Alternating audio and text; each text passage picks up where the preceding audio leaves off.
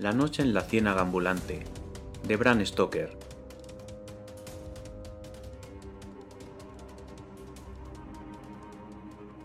Pese a la tormenta, salimos sin perder ni un momento.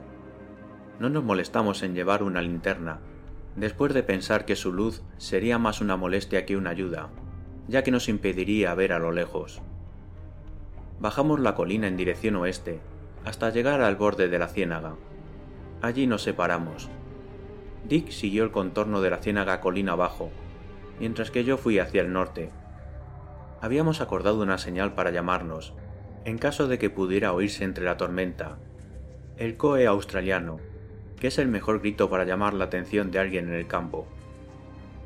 Cada poco yo gritaba, Nora, Nora, con la vana esperanza de que, mientras ella volvía a casa después de intentar encontrar a su padre, oyera mi voz. Pero no tuve más respuesta que el bramido de la tormenta, entremezclado con el estruendo de las olas contra las rocas de la base de los acantilados. Seguí adelante, por el borde de la ciénaga, hasta llegar al extremo más norte, donde el terreno se elevaba ganando solidez. Descubrí que la ciénaga, en aquella zona, estaba tan saturado de lluvia que hube de dar un amplio rodeo. Por el costado occidental, en lo alto de la colina, había un tosco refugio para el ganado, y se me ocurrió que Joyce podía haber ido allí a echar un vistazo a sus animales, y que Nora podía haber ido a sí mismo buscándolo. Me apresuré en su dirección. El ganado estaba allí, arracimado al cobijo de un muro de terrones de tierra y de piedras. Grité todo lo fuerte que pude, desde el costado de Barlovento, para que mi voz llegara más lejos. Nora.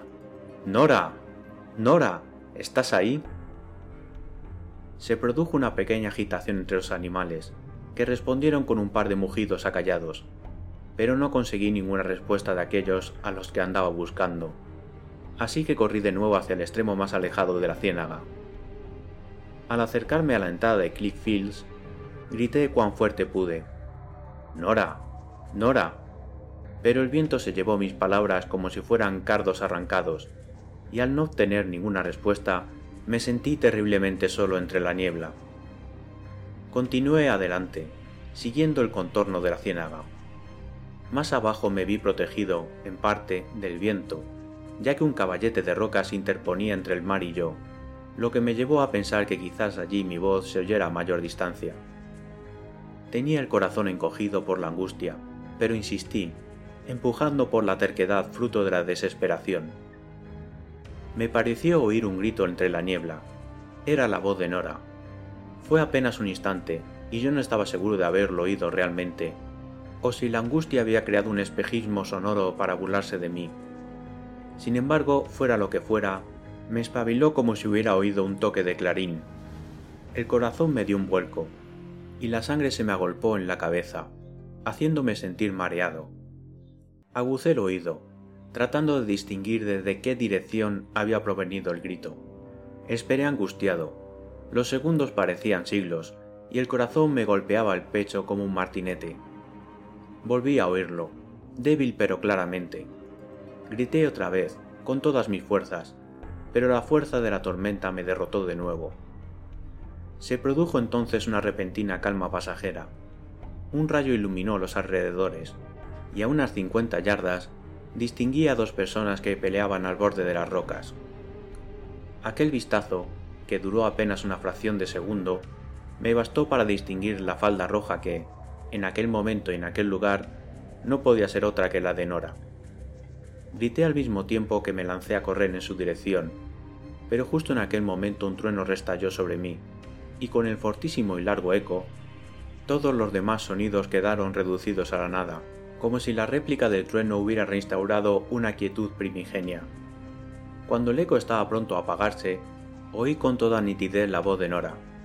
Ayuda, ayuda, Arthur, padre, ayuda, ayuda. Incluso en aquel momento desesperado, el corazón me dio un brinco al oír mi nombre que era el primero que ella exclamaba. Respondí a gritos, sin dejar de correr, pero el viento no cesaba de llevarse mi voz, y entonces la oí decir, pero más bajo que antes. Ayuda. Arthur, padre. ¿Es que nadie va a ayudarme? A continuación restalló otro rayo, y bajo la luz de la sesgada línea nos vimos, y la oí gritar de alivio antes de que un trueno acallase su voz. Distinguí que su asaltante no era otro que Murdoch, y me apresuré hacia ellos, pero él también me había visto, y antes de que yo pudiera ponerle la mano encima, la soltó, y con una maldición ahogada por un fuerte trueno, le asestó un golpe en el corazón y echó a correr. Levanté a mi pobre amada, y la trasladé cerca de allí, al caballete de rocas, ya que a la luz del cielo, más claro cada vez, alcancé a distinguir un reguero de agua que, naciendo en la ciénaga, discurría hacia nosotros. Ella estaba inconsciente. Corrí al reguero y llené mi sombrero de agua fresca. A continuación, colocando las manos a modo de bocina, grité ¡Coe! Una, dos veces. Vi a Murdo correr hacia su casa. El cielo estaba clareando. Los truenos habían barrido las nubes de tormenta, permitiendo el paso del cercano amanecer pero mientras estaba allí, y no me había retrasado ni un segundo más de lo necesario, el suelo pareció ceder debajo de mí. Se produjo un extraño estremecimiento o temblor, y mis pies comenzaron a hundirse. Con un grito de desesperación, pues creía que había llegado el momento fatal, que la ciénaga había empezado a moverse y me había atrapado, me arrojé hacia las rocas. Mi grito despertó a Nora, con la misma eficacia que un toque de trompeta se puso en pie de un brinco y echó a correr hacia mí. Cuando la vi acercarse grité ¡Atrás! ¡Atrás! Pero no se detuvo. No cesaba de repetir Ya voy, Arthur. Ya voy. A mitad de camino entre los dos había una roca de superficie plana, que se elevaba sobre el nivel de la ciénaga. Antes de llegar a ella, los pies de Nora empezaron también a hundirse, y el terror por su destino se sumó al que yo ya padecía pero ella no vaciló ni un instante, y disponiendo de la ventaja de pesar menos que yo, consiguió alcanzar la roca. Mientras tanto, yo no dejaba de forcejear tratando de alcanzar algún asidero. Entre la roca y yo crecía una mata de aulaga. Me aferré a ella. Me sostuvo por unos segundos, tras lo que empezó a hundirse conmigo. A cada instante que pasaba la tierra se licuaba más y más, Ningún lenguaje puede describir el horror de sentir cómo el suelo se disuelve bajo tus pies. Estaba muy cerca de la roca que podía ser mi salvación, pero aún así quedaba fuera de mi alcance. Iba a morir tragado por la tierra. Vi el horror en los ojos de Nora. Ni siquiera el amor de Nora podía salvarme. Me encontraba fuera del alcance de sus brazos, y al igual que yo, ella era incapaz de encontrar ningún punto de apoyo en la tierra licuada. Ojalá hubiera tenido una cuerda, pero no. Ni siquiera contaba con su chal, que había perdido durante el forcejeo con Murdoch. Gracias a su instinto femenino, Nora dio con una forma de poder ayudarme.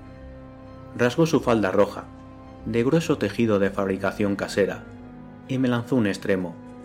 Me aferré a él, desesperado, ya que para entonces solo mis brazos y mi cabeza asomaban sobre la superficie. Dame fuerzas, Dios, suplicó ella. Tiró hacia atrás, con los pies bien afianzados en la roca, y pensé que si ninguno de los dos nos soltábamos, quizás pudiera salvarme. Poco a poco me fui liberando. Cada vez estaba más cerca de la roca. Un poco más, casi. Conseguí aferrarme con una mano, y me quedé colgando sin aliento, todavía desesperado. No podía hacer nada más que sostenerme, pues la viscosa masa que me envolvía contaba con un extraño poder de succión que me retenía y estaba a punto de consumir todas mis energías, muy mermadas después de la lucha contra la muerte. La ciénaga se movía, pero Nora se arrodilló sobre la roca, se inclinó hacia adelante y me agarró por el cuello del abrigo con ambas manos. El amor y la desesperación le prestaron fuerzas, y con un último esfuerzo tiró de mí hacia arriba, y un segundo después yo yacía sano y salvo sobre la roca, en brazos de Nora. Mientras sucedía este angustioso episodio, la mañana había proseguido su avance, y ahora una fría luz gris revelaba toda la extensión de la ladera entre nosotros. Vimos a Joyce y a Dick al otro lado de la ciénaga, y entre las ráfagas de viento creímos oír débilmente sus gritos. A nuestra derecha, a buena distancia colina abajo, se alzaba majestuoso el Slinanager, con las rocas de la base iluminadas, por la luz gris que se colaba sobre la colina. Más cerca, en la misma dirección, se encontraba la casa de Murdoch, una silueta negra en el fondo de la hondonada. Miramos a nuestro alrededor, felices de hallarnos a salvo, pero entonces nos abrazamos con mayor fuerza, y un grito ahogado de miedo subrayó el escalofrío de Nora, pues algo terrible estaba pasando. Toda la superficie de la ciénaga, hasta donde alcanzábamos a ver bajo la débil luz, se agitó y empezó a desplazarse, a la vez que giraba en pequeños remolinos, como la corriente de un río crecido. El nivel de la ciénaga subió y subió, hasta alcanzar casi la altura a la que nos encontrábamos, e instintivamente nos pusimos en pie, horrorizados, abrazados con fuerza uno al otro. La agitada superficie de la ciénaga empezó a desbordarse por todos los costados, inundando el terreno sólido que antes la contenía, y vimos aliviados que Dick y Joyce se habían refugiado en una roca alta. Todo cuanto asomaba sobre la superficie parecía disolverse y a continuación desaparecía, engullido por la ciénaga. La destrucción silenciosa avanzaba en dirección a la casa de Murdo, y cuando alcanzó la hondonada en la que se ubicaba la casa, aceleró su marcha, como el agua de un río al aproximarse a una catarata. Por instinto lanzamos gritos de advertencia a Murdo. Pese a ser un villano, no merecía morir de aquel modo se había quedado paralizado de horror al ver lo que sucedía. No resultaba extraño, ya que un instante después la casa comenzó a hundirse en el terreno, igual que un barco se va a pique en un mar tormentoso. El viento había amainado, la luz matutina iluminaba la colina y veíamos con claridad. El sonido de las olas al estrellarse contra las rocas al pie de los acantilados y el de la lejana rompiente colmaban la atmósfera.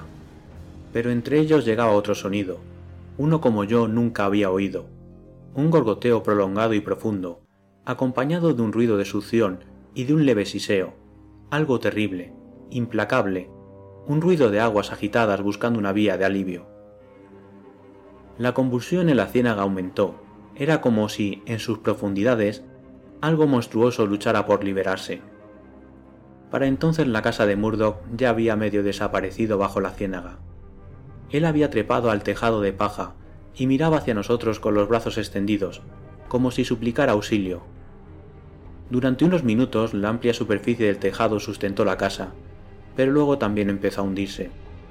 Murdoch se arrodilló y entrelazó las manos, rezando desesperado. Se oyó entonces un estruendo y una suerte de siseo creciente. La ladera de la colina, por debajo de nosotros, pareció reventar.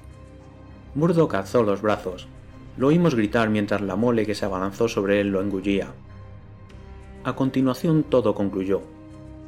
Con un resoplido y el sonido propio de una portentosa corriente acuática, la totalidad de la ciénaga se desplazó, produciendo olas cada vez de mayor tamaño y una escalofriante agitación, montaña abajo, hacia la entrada del Slinanager, impactó contra el portal con un sonido atronador y se elevó hasta una altura portentosa.